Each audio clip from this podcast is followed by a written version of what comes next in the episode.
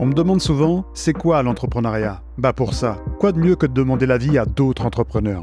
Pour cette deuxième saison du podcast Mes premières fois dans l'entrepreneuriat, vous allez découvrir sans tabou et avec authenticité les vraies coulisses des entrepreneurs qui se battent pour faire exister leur entreprise. Vous êtes prêts? Allez, c'est parti et avant de démarrer, les amis, si vous aimez ce podcast, je vous invite à mettre un petit 5 étoiles avec un commentaire sur Spotify ou Apple Podcast pour donner de la force à ce projet qui me tient vraiment à cœur. Merci d'avance, c'est parti pour l'épisode.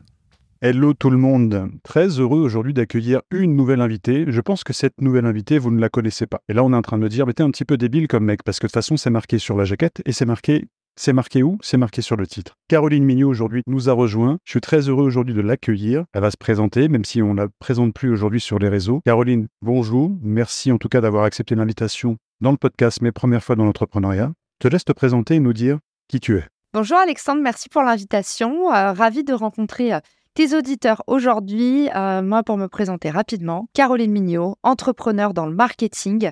Ma passion, ça a toujours été depuis toujours de chasser les opportunités, des opportunités de croissance. Euh, évidemment, on fait du marketing intelligemment, sinon on ne fait pas du marketing.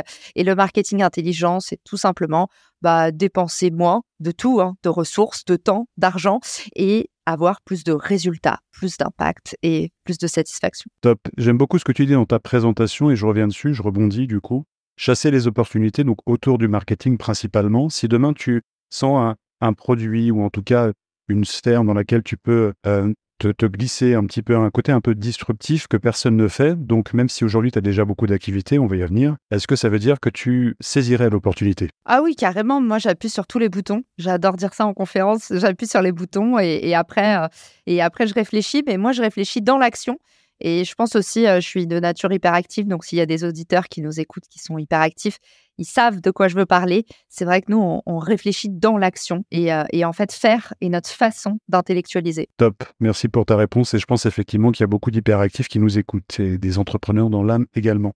On va donc aborder ta première fois, c'est un petit peu le sujet du podcast, la première fois que tu es parti aux États-Unis, euh, c'est pas forcément passé comme tout, tout espéré. Tu aurais voulu peut-être d'autres choses, d'autres opportunités, d'autres priorités. Est-ce que tu peux nous en dire du coup cette première fois aux États-Unis, nous en dire un petit peu plus? Eh bien, ma première fois aux États-Unis, Alexandre, figure-toi déjà que j'ai été euh, rattrapée de justesse puisque j'avais décliné ce poste.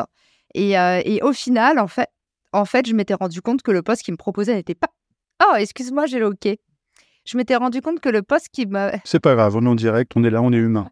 c'est bon, c'est passé. Je vous dirai si ça revient parce que je vais pas occuper pendant tout le podcast. Euh, tout ça pour vous dire que quand je suis arrivée, quand je suis arrivée aux US, euh, il se trouve que j'étais pas censée être là. Donc ça, ça a été un peu le premier point de mon parcours, euh, qui a toujours été un peu en forme de en forme de peau de banane, ce parcours, mais au final, je me suis toujours retrouvée debout. Je tombais, mais j'atterrissais debout. ça a un peu été ça. Et euh, ce qui s'est passé, c'est que je cherchais un stage de fin d'études, que euh, je me suis euh, donné corps et âme pour un truc que je voulais pas vraiment. Je sais pas si ça vous est déjà arrivé. moi, c'était un peu ma spécialité. Disons que je me cherchais. Donc, j'avais envie d'un truc qui faisait bien sur le papier. J'avais envie d'un truc qui faisait plaisir aux autres. Du coup, j'ai trouvé ce, ce, poste de rêve, chef de produit chez Volvic. Et quand je l'ai eu, je me suis dit, mais Caro, chef de produit pour de l'eau, ça veut dire que c'est un job sans créativité. Et tout ce que tu aimes dans la vie, c'est la créativité. Et du coup, j'ai réalisé que euh, j'avais euh, j'avais fait des rêves des autres euh, mes envies. Et j'ai rappelé en disant, bah écoutez, je je me vois pas dans ce poste. Je suis désolée. je sais combien je vous mets dans l'embarras. Et par contre, et c'est là où j'ai été un peu culottée un peu autiste, tout ce que tu veux, mais j'ai osé dire à, mon boss à ce moment-là, par contre, j'aimerais beaucoup monter un service digital chez vous, parce que le digital, c'est ma spécialité. J'avais fait deux ans d'alternance avant. Et du coup, j'ai dit, le, digital, c'est ma spécialité, j'adore ça, et je pense que ça vous ferait beaucoup de bien. Et là, autant te dire que le mec, il est resté un peu pantois, parce que du coup, j'avais pris le poste, hein. j'avais dit oui, donc j'ai vraiment fait un euh, voilà, un, sale coup, quoi. Un sale coup. Après, quand on a cet âge-là, on fait jamais des sales coups, mais euh, tu vois ce que je veux dire, Alexandre. J'étais pas fière. Et en même temps, je me suis dit, j'en ai tellement envie que je vais la tenter. Et en fait, six mois plus tard, euh, il m'a rappelé Et il m'a dit, bah, désolé, j'ai mis du temps à revenir vers toi. Alors moi, autant te dire que euh, j'étais euh, la dernière à trouver un stage parce que tout le monde en plus se moquait de moi en disant, bah voilà, t'as voulu faire la belle, t'as fait ton caprice, maintenant tu trouves plus rien. Et c'est vrai qu'après ça, je n'ai plus rien trouvé. Donc j'étais le bec dans l'eau. Et au moment où je l'attendais plus, le mec m'appelle. J'ai mis du temps à vous rappeler parce qu'il a fallu convaincre Danone Waters, tout ça. Donc c'est des gros groupes. Et il me dit, en fait, c'est bon et si c'est OK pour vous, bah, là, on lance les démarches de visa et ce serait bien que vous soyez à notre séminaire la semaine prochaine à Los Angeles. Bam. Donc, je suis arrivée aux États-Unis. Le contexte, il est important, Alexandre, parce que déjà, j'arrive. je suis un peu secouée, je suis un peu coup de bambou. Et, mon départ s'est fait très, très vite. Et il y a eu pas mal de coups de théâtre. Hyper intéressant ce que tu racontes. J'aime bien cette anecdote. Et j'ai envie de te demander qu'est-ce que tu conseillerais à des gens qui, du coup, sont dans cette situation? C'est-à-dire que ils sont dans un poste, là je ne parle pas en tant qu'entrepreneur, je parle plutôt en tant que salarié, ils font quelque chose qui ne les anime pas forcément au quotidien. tout le monde n'a pas forcément cette, cette puissance intérieure pour aller se dire je vais aller voir mon boss, proposer ci, proposer ça. En plus, toi, tu parles de grands mmh. groupes où on sait que les cycles des décisions sont extrêmement longs, en règle générale, notamment avec Danone, Volvic. c'est très très long. Qu'est-ce que tu conseillerais à une personne qui ne se sent pas à sa place aujourd'hui, sans forcément se dire, tiens, on va se lancer dans l'entrepreneuriat, mais est-ce qu'on doit aller voir son boss? Est-ce qu'on doit faire ce travail d'introspection soi-même pour savoir vraiment ce qui, ce qui nous plaît? Qu'est-ce que tu conseillerais? Bah Déjà, merci Alexandre d'appeler ça de la puissance. Mais alors, pour euh, vous resituer, moi, j'étais une ado euh, euh, hyper compliqué. Et quand je dis ado, euh, je sais bien que j'avais 21 ans à ce moment-là, mais moi, j'ai été ado très longtemps. Parfois, je le suis encore un peu. Euh, même face à mon beau-fils, allez savoir, en tout cas, ce que tu appelles maintenant puissance avec le recul. pour être tout à fait sincère, sur le coup, c'était plutôt un coup de folie, en fait. Moi, ma mère m'en a voulu énormément de refuser cette opportunité. mes potes ont trouvé que je faisais un coup de poker et que, de poker et que derrière, bah, comme je te dis, hein, je me suis retrouvée le bec dans l'eau et il y a beaucoup de gens qui étaient venus me voir en me disant, bah voilà, t'as voulu faire ta maline. Ce que j'avais dit, ah, je le sens pas. Et pour répondre à ta question, en fait, c'est le ah, je le sens pas. Et ça, il n'y a pas besoin d'avoir de la puissance pour te rendre compte que tu es désaligné. Euh, tu as mal au ventre, tu sais pas exactement pourquoi tu as fait ça, euh, t'as pas l'impression d'en avoir vraiment envie. Est-ce que quand tu te projettes dans ce poste, en fait, bah, ça génère plus d'angoisse que des satisfactions Est-ce que quand tu visualises tes premières journées, ça se passe déjà mal? En fait, euh, bah, ça, ça veut dire qu'il y a un souci. Le stress, en général, quand c'est un truc qui te botte, c'est censé te pousser. Si c'est un stress qui te fait mal au ventre, qui te paralyse, qui te donne des mauvaises sensations ou des mauvaises pensées, c'est le corps qui parle. Et tu sais ce qu'on dit, hein, la, maladie, c'est le maladie. Hein. donc il faut un petit peu interpréter les signaux. Et je pense aussi simplement que ça, pas besoin de puissance intérieure, s'écouter c'est vraiment, OK, faire taire le bruit autour de nous quand t'enlèves tes parents, quand t'enlèves tes potes, quand juste tu te connectes comme ça, t'es dans le noir, tu réfléchis, tu visualises tes premiers jours en poste, par exemple. Comme je te dis, si c'est négatif, pour moi, c'est qu'il y a un truc qui va pas. J'aime bien ton analyse. Euh, s'écouter et puis ne pas faire des choses qu'on pourrait regretter ou en tout cas des choses qu'on n'a pas forcément envie de faire. Et ce côté un peu visualisation, projection sur les journées où notamment tu te demandes est-ce que euh, je m'imagine avec euh, ses collègues, ce manager, ou tout simplement sur euh, la tâche que je vais faire au quotidien. Est-ce que ça me botte? Et je pense que c'est effectivement des, bonnes, euh, des bonnes questions qu'on peut se poser euh, à soi. Merci pour ça. On aborde du coup avec toi cette deuxième première fois, ou plutôt la première fois que tu t'es jeté à l'eau, c'est-à-dire dans l'entrepreneuriat. Je crois que c'était avec Richmaker. Est-ce que tu peux nous en dire un peu plus? Est-ce que ça s'est bien passé ou au contraire c'était l'inverse? Dis-nous tout. Alors, je vous emmène dix ans après. Donc, j'ai réussi à aller aux États-Unis. Je suis hyper contente j'ai un beau salaire, j'ai tout ce qu'il faut, des bons potes. Euh, je ne sais pas de quoi, euh, vous les auditeurs qui nous écoutez, vous pourriez euh, rêver de plus. Voilà, une, bonne vie mondaine à New York. je travaille beaucoup, mais je fais aussi beaucoup la fête. Bref, j'ai tout ce dont on peut rêver quand on a 28 ans. Et puis, en fait, bah, tout d'un coup, on me propose une opportunité de, de poste incroyable, ce qu'on appelle le fameux package d'expat.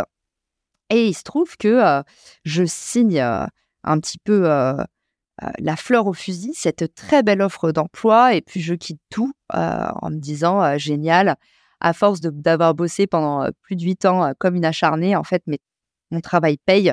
Et je suis vraiment en train de décrocher le jackpot, c'est-à-dire un poste super. Moi, ce qui me faisait rêver, c'était pouvoir bouger. Aux US, on a 10 jours de congé par an. Donc là, je sors de 10 ans à pas trop à pas trop avoir de congés à part Noël en famille. Et, et en fait, ce poste me fait beaucoup voyager. c'est un poste où j'ai un peu le meilleur des mondes en marketing, des deux mondes, c'est-à-dire je fais à la fois du retail, à la fois du digital. Bref, je vous passe les détails. Je suis trop contente. Je rentre en France et j'attends mon visa. Et là, les mecs changent d'avis. Les mecs changent d'avis alors que j'ai tout quitté pour ce poste. Donc j'avais d'autres propositions, euh, des boîtes sympas. Peut-être que tes auditeurs connaîtront en France, c'est assez connu. Merci Andy par exemple. Des boîtes sympas, vraiment cool. Et, euh, en fait, à ce moment-là, je me retrouve le, bec dans l'eau avec du coup cet employeur qui me dit bah en fait on ouvrira peut-être le poste l'année prochaine. On tient au courant. Bisous, merci pour tout. Euh, moi, j'avais commencé à bosser comme une, comme une zinzin parce que j'étais le genre de profil qui, justement, quand tu veux montrer que tu es motivé, bah, tu commences à bosser gratuitement, tu envoies déjà des trucs à ton boss, tu prépares le terrain. Et en fait, bah là, je me retrouve fait comme un faisant. Et je me dis, mais qu'est-ce que je vais faire? Je suis de retour en France, j'ai 28 balais, on est en plein mois de juillet et mes employeurs ont changé d'avis. Il y a un podcast où je raconte cette histoire qui a titré Caroline Mignot, virée avant même d'avoir commencé. et, et, du coup, c'est comme ça que, bah, brutalement, je commence à m'intéresser à l'entrepreneuriat parce qu'en fait, je me dis, mais comment je vais pouvoir m'insérer dans le milieu français, dans le secteur français, dans le marché français aussi en marketing, puisque nous, on a besoin de connaître un peu le marché francophone, euh, sans avoir de billes. Et tout le monde me dit, mais avec ton expérience à New York, ça va être du gâteau. Mais en fait, un bon marketeur, il te dira, un bon marketeur, c'est quelqu'un qui connaît bien le marché. Moi, à ce moment-là, je suis habituée à vendre à des Américains. Oui, il y a des recettes de vente qui sont un peu partout les mêmes. Mais en même temps, je peux te dire que la France a vraiment ses règles du jeu, y compris dans le travail d'équipe. Comment tu es en réunion, comment tu interagis avec les autres, qui tu mets dans la boucle ou pas. C'est des codes qui sont hyper différents. Et moi, j'ai fait de la socio dans mes études, donc c'était un truc qui m'intéressait et j'ai très vite compris que ça allait pas être simple de me réinsérer. Donc à ce moment-là, j'ai commencé à créer, fomenter l'idée de ma première boîte Richmaker. Et effectivement, euh, ça me fait rigoler quand je lis sur LinkedIn, tu sais, toutes ces sagas d'entrepreneurs et toute la mythologie qu'on fait sur les grands lancements.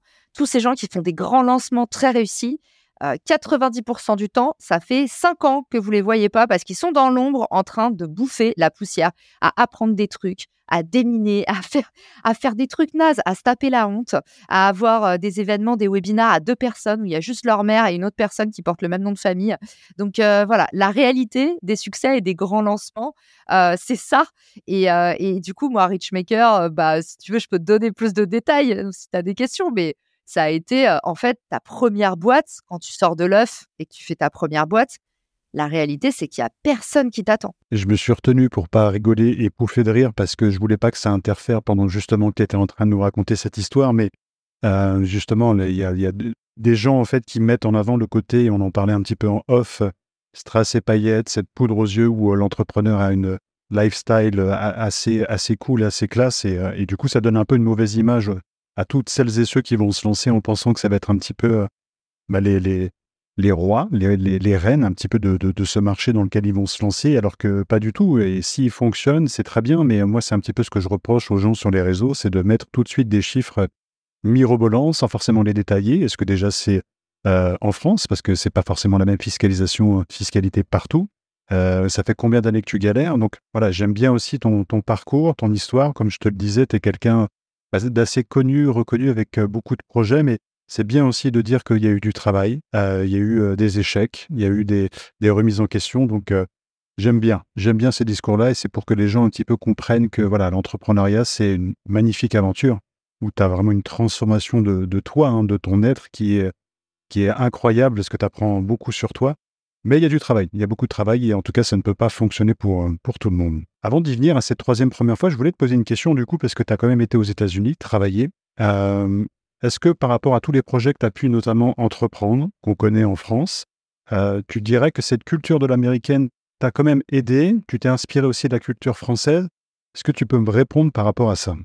Ouais, la culture américaine, elle m'a énormément aidé dans l'entrepreneuriat. Dans l'entreprise, elle m'a tué. ok. En fait, euh, bah, grosso modo, hein, pour ceux qui se disent, mais qu'est-ce qu'elle entend par américaine, à la culture américaine? Parce que c'est vrai que c'est vaste. Ce que j'entends par la culture américaine, c'est euh, cet enthousiasme un peu forcené que les Français trouvent hypocrite.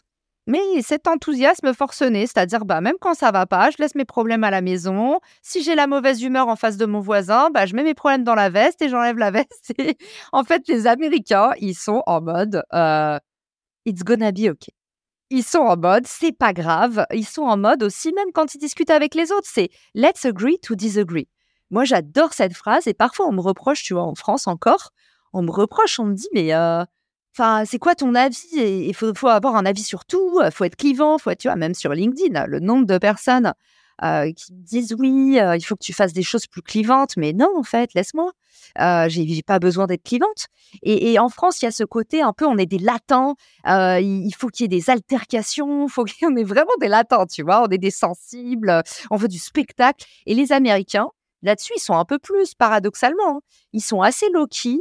Euh, le business, c'est le business. C'est des rapports qu'on appellerait aseptisés. Mais moi, j'aime bien, en fait. Aseptisé, pour moi, c'est poli. Je préfère ça. Moi, je vais pas au boulot pour souffrir. Je vais pas au boulot pour revivre euh, euh, ta, soirée d'hier qui s'est mal passée avec ton conjoint ou, ou tes enfants qui t'ont empêché de dormir cette nuit. et du coup, quelque part, tu vois, la culture américaine, moi, je la trouve bien parce que c'est un peu laisse tes émotions à la maison.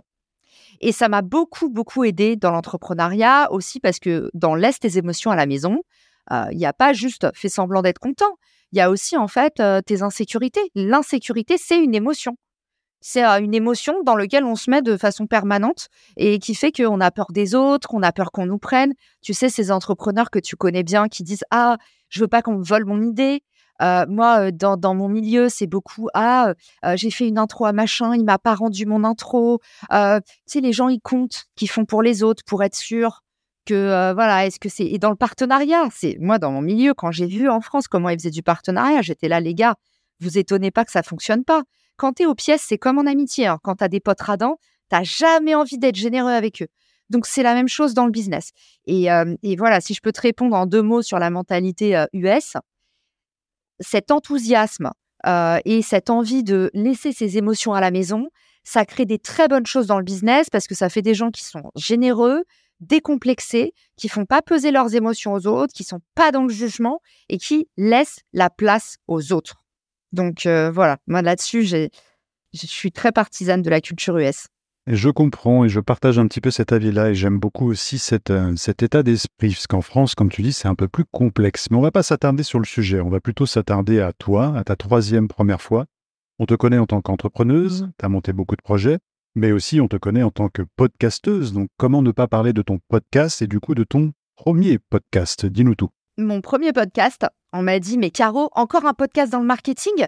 Mais attends, euh, il y a plus de il y a plus de il y a plus de podcasteurs que d'auditeurs en France. On m'a aussi dit mais attends Caro, euh, t'es entrepreneur ou t'es community manager ou t'es en fait pourquoi tu fais autant de choses? On m'a aussi dit mais attends Caro, toi t'es sur LinkedIn, euh, là, les gens, ils vont se désabonner. Si tu commences à faire trop de trucs, euh, tu vas dissiper. Les gens, les gens, les gens, ça, c'est du bruit. Les signaux, c'est ce dont tu as envie toi. Les signaux, c'est est-ce que tu as les ressources nécessaires? Moi, je me suis retrouvée sur un carrefour où, en fait, j'étais, je faisais des rooms sur Clubhouse. Peut-être qu'il y en a qui connaissent ce réseau social qui a disparu. Tu connais, Alex? J'ai connu, effectivement. Les podcasteurs l'adoraient parce que Clubhouse, c'était un peu le réseau social des timides. Moi, je suis arrivée sur LinkedIn parce que c'était l'anti-réseau social. À l'époque, c'était un peu le réseau social des moches. Et du coup, en fait, tu pouvais y aller, tu n'étais pas obligé d'être sexy en bikini. Tu pouvais juste y aller pour euh, partager des infos, euh, euh, faire du réseau, mais du vrai réseau. Hein. Moi, je fais partie des gens qui genre, font des one-to-one, des déjeuners business. J'adore rencontrer des gens qui, font le même métier que moi pour leur dire alors, comment tu as géré ça Tu fais quoi en ce moment et, et je pense que c'est les gens qui sont passionnés par leur métier qui font ça tu vois. Et du coup, moi, j'ai toujours eu ce truc-là de de, vouloir un peu aller plus loin dans le marketing, de connecter avec les gens. Et du coup, j'avais euh, aucun talent d'animatrice, aucun background journalistique. Je parlais euh, puissance TGV. On me disait toujours, on comprend rien à ce que tu dis. Euh, prends ton temps, respire. On me le dit encore d'ailleurs. Mais bon, maintenant, ils sont 70 000 par mois à me le dire. Mais en tout cas, tu vois, je me suis dit, en fait, j'ai envie de le faire. Et si je le fais pas, je vais, je vais pas mourir avec le sentiment que, que toute ma vie, je vais regretter de ne pas l'avoir testé. Alors, j'ai, comme je vous ai dit tout à l'heure, appuyé sur le bouton. Je me suis dit, je teste et je me fais un challenge. et j'ai lancé un épisode de podcast par jour. J'ai tenu 60 jours. J'ai tenu trop longtemps, Alexandre. Si c'était à refaire, je ne le referais pas parce que le problème, c'est comme j'avais une croissance exponentielle, euh, et ben, j'ai pas voulu lâcher. Je sais pas si ça t'est déjà arrivé ça. Si, ça m'est déjà arrivé. Après, j'ai pas lancé encore ce, challenge. J'ai des challenges dans la tête et dans, ma besace. Je vais les lancer dans pas longtemps d'ailleurs, mais je dois dire que c'est très fort, 60 jours, parce que je vois le temps que ça prend quand même pour enregistrer quand tu es solo. Après, avec les invités, c'est encore différent. C'est-à-dire que tu as la préparation des questions, très bien, mais... J'étais avec les invités. T'étais avec les invités, ok. Donc tu as préparé ça, j'imagine, en et amont. J'en faisais un par jour, même le week-end.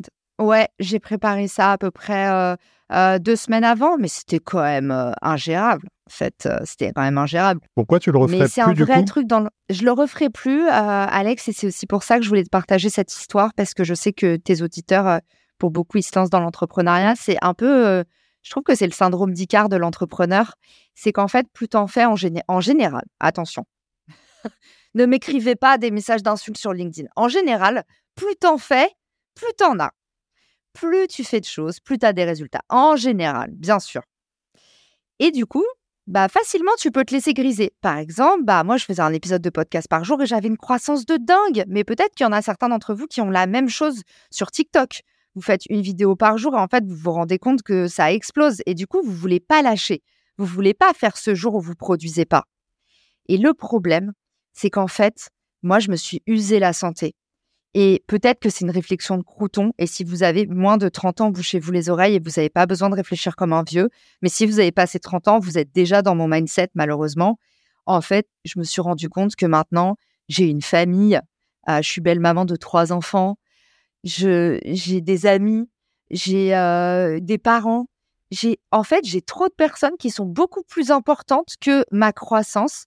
Et il faut réussir à pas tomber dans les vanity metrics à la con et Dieu sait que c'est difficile. Et plus vous allez arriver dans les sphères de l'influence, plus il va falloir faire attention à pas avoir qu'un entourage d'influenceurs, parce que sinon vous allez avoir envie de vous cramer pour vos stats. Sauf qu'à la fin, les statistiques, on les emmène pas dans, notre, dans la tombe et ça fait pas des souvenirs. D'accord? Ce qui fait des souvenirs, euh, c'est les bons moments, c'est les opportunités. Et en fait, quand tu es trop dans tes statistiques, tu même pas d'opportunités. Moi, j'étais un zombie à la fin. À la fin de mes 60 jours, c'est une de mes amies qui m'a dit Là, Caro, je te reconnais plus, va dormir.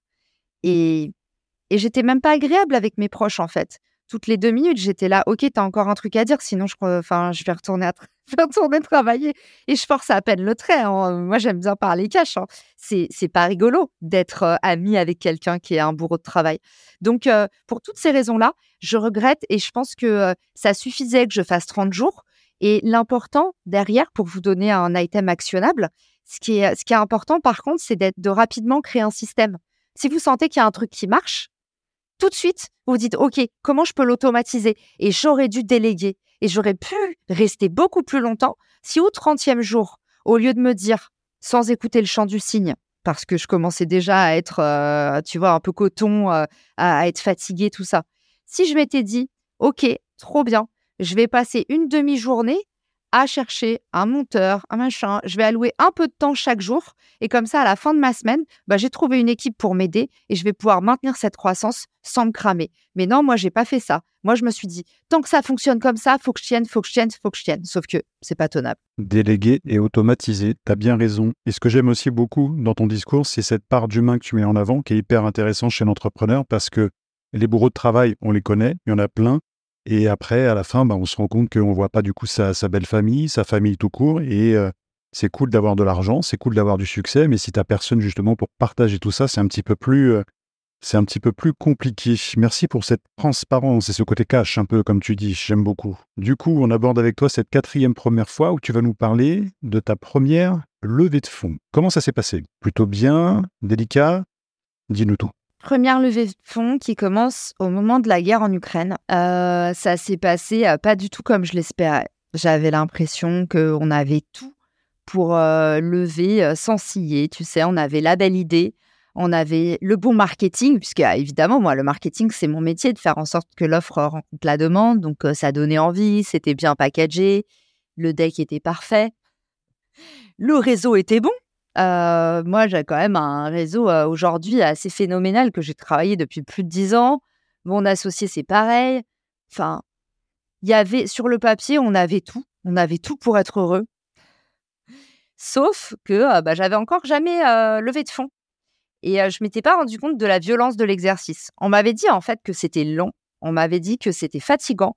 Mais on m'avait pas, m'avez pas dit que c'était sexiste. On m'avait pas dit que c'était désagréable.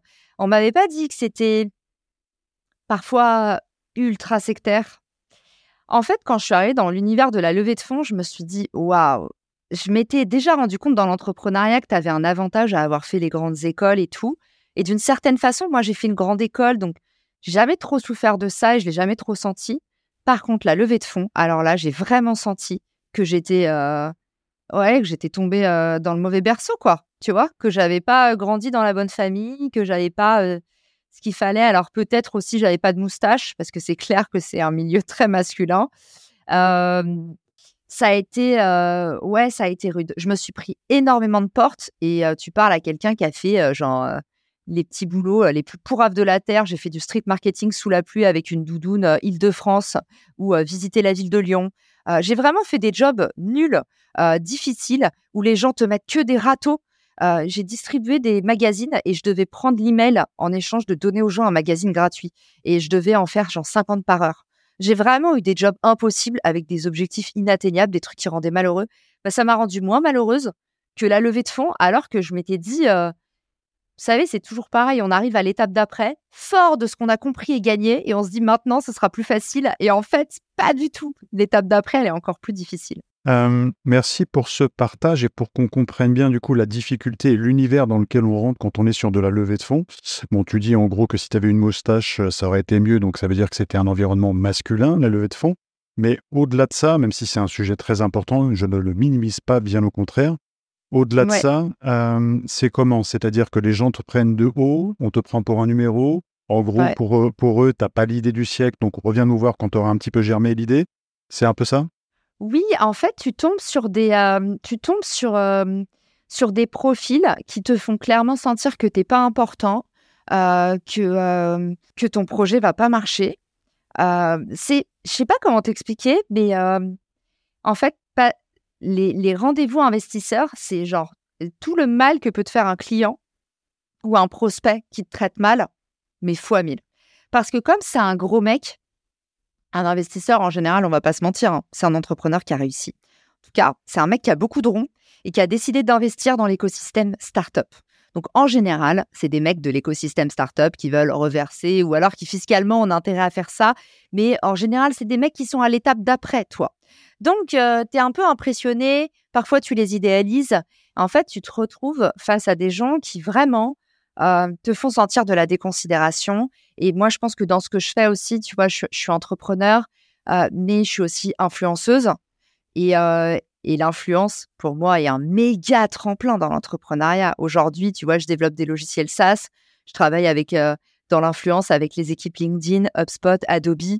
Enfin, tous les contacts dans les plus belles boîtes, je les ai. Ça m'ouvre des portes de malade dans la tech, en fait. Tu vois, j'ai beau avoir euh, euh, des petites boîtes et être nouvelle dans la tech, le fait d'avoir de l'influence et de bosser dans ces grosses boîtes, j'ai mes entrées partout. Ça m'a beaucoup aidé du point de vue des investisseurs. L'influence, c'est un truc vraiment de nénette. C'est limite de la télé-réalité. Donc, j'ai beaucoup eu l'image scotchée, tu vois, euh, où c'était un peu la petite influenceuse. Et, et ça, je l'ai vachement j'ai vachement eu du mal à le digérer parce que, tu vois, aujourd'hui, l'influence qu'on met derrière, c'est comme si tu faisais du placement produit. Alors que moi, aujourd'hui, si j'ai de l'influence, c'est que j'ai sorti des méthodes marketing, j'ai créé des contenus qui n'avaient jamais été créés, j'ai traduit des banques de contenus qu'on n'avait jamais traduits, euh, j'ai implanté des méthodes, j'ai déposé des concepts et, euh, et j'ai, en plus, j'ai fait, tu vois. Et je me dis, le syndrome de l'imposteur, moi, je l'ai toujours combattu en me disant, bah, en fait, le syndrome de l'imposteur, il n'existe pas quand tu as des résultats et ben là, je suis face à des gens qui voient mes résultats et qui me disent tu n'es qu'une petite influenceuse. Et ça a été, euh, c'est pour ça que je te parle de sexisme, c'est que j'ai vraiment senti que euh, parfois, tu vois, euh, je partageais les réunions avec mes collègues et et, et, on me faisait sentir que que j'étais un peu la, vitrine. D'ailleurs, on me l'a déjà dit. Hein. oui, oui, toi, tu es la vitrine. non, je suis pas la vitrine en fait. Je suis cofondatrice et CEO. Pourquoi je serais la vitrine? Je suis pas une vitrine.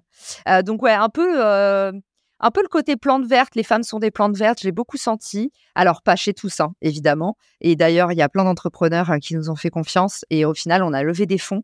Mais euh, la violence de l'exercice, quand tu arrives à un moment où ça fait dix ans que tu bosses dans le milieu, que tu n'as plus euh, l'impression d'avoir à faire tes preuves, que tu as, eu un peu toutes les preuves d'autorité qu'il fallait, que tu as du mal à obtenir, hein, c'est dur. Et là, tu arrives et en fait, tu as des mecs qui disent Mais t'as rien fait et personne euh, était la petite influenceuse. Et tu te dis Ouais, ça, ça fout une claque. C'est le coup de bambou un peu. C'est dur cette stigmatisation autour de l'influence. Parce qu'en règle générale, ce mot, ouais. tiens, celui-là, c'est un leader, il est. Il influence les gens, bah, c'est plutôt positif. Au contraire, on a envie d'aller et de marcher avec cette personne-là, mais on sait un petit peu pourquoi aujourd'hui le. Pas chez les femmes. Pas chez les femmes. Le rôle des influenceurs. Je te jure. Ah, je te crois. Et les influenceuses, malheureusement, avec la mauvaise image qu'on a pu avoir, notamment sur les placements de produits un petit peu faciles, bah, on nous met tous un peu dans cette même case et c'est un petit peu, un petit peu dommage. On arrive à la fin de cet épisode. Je suis assez triste à chaque fois qu'on arrive quand, quand c'est la fin d'un épisode avec un invité ou une invitée.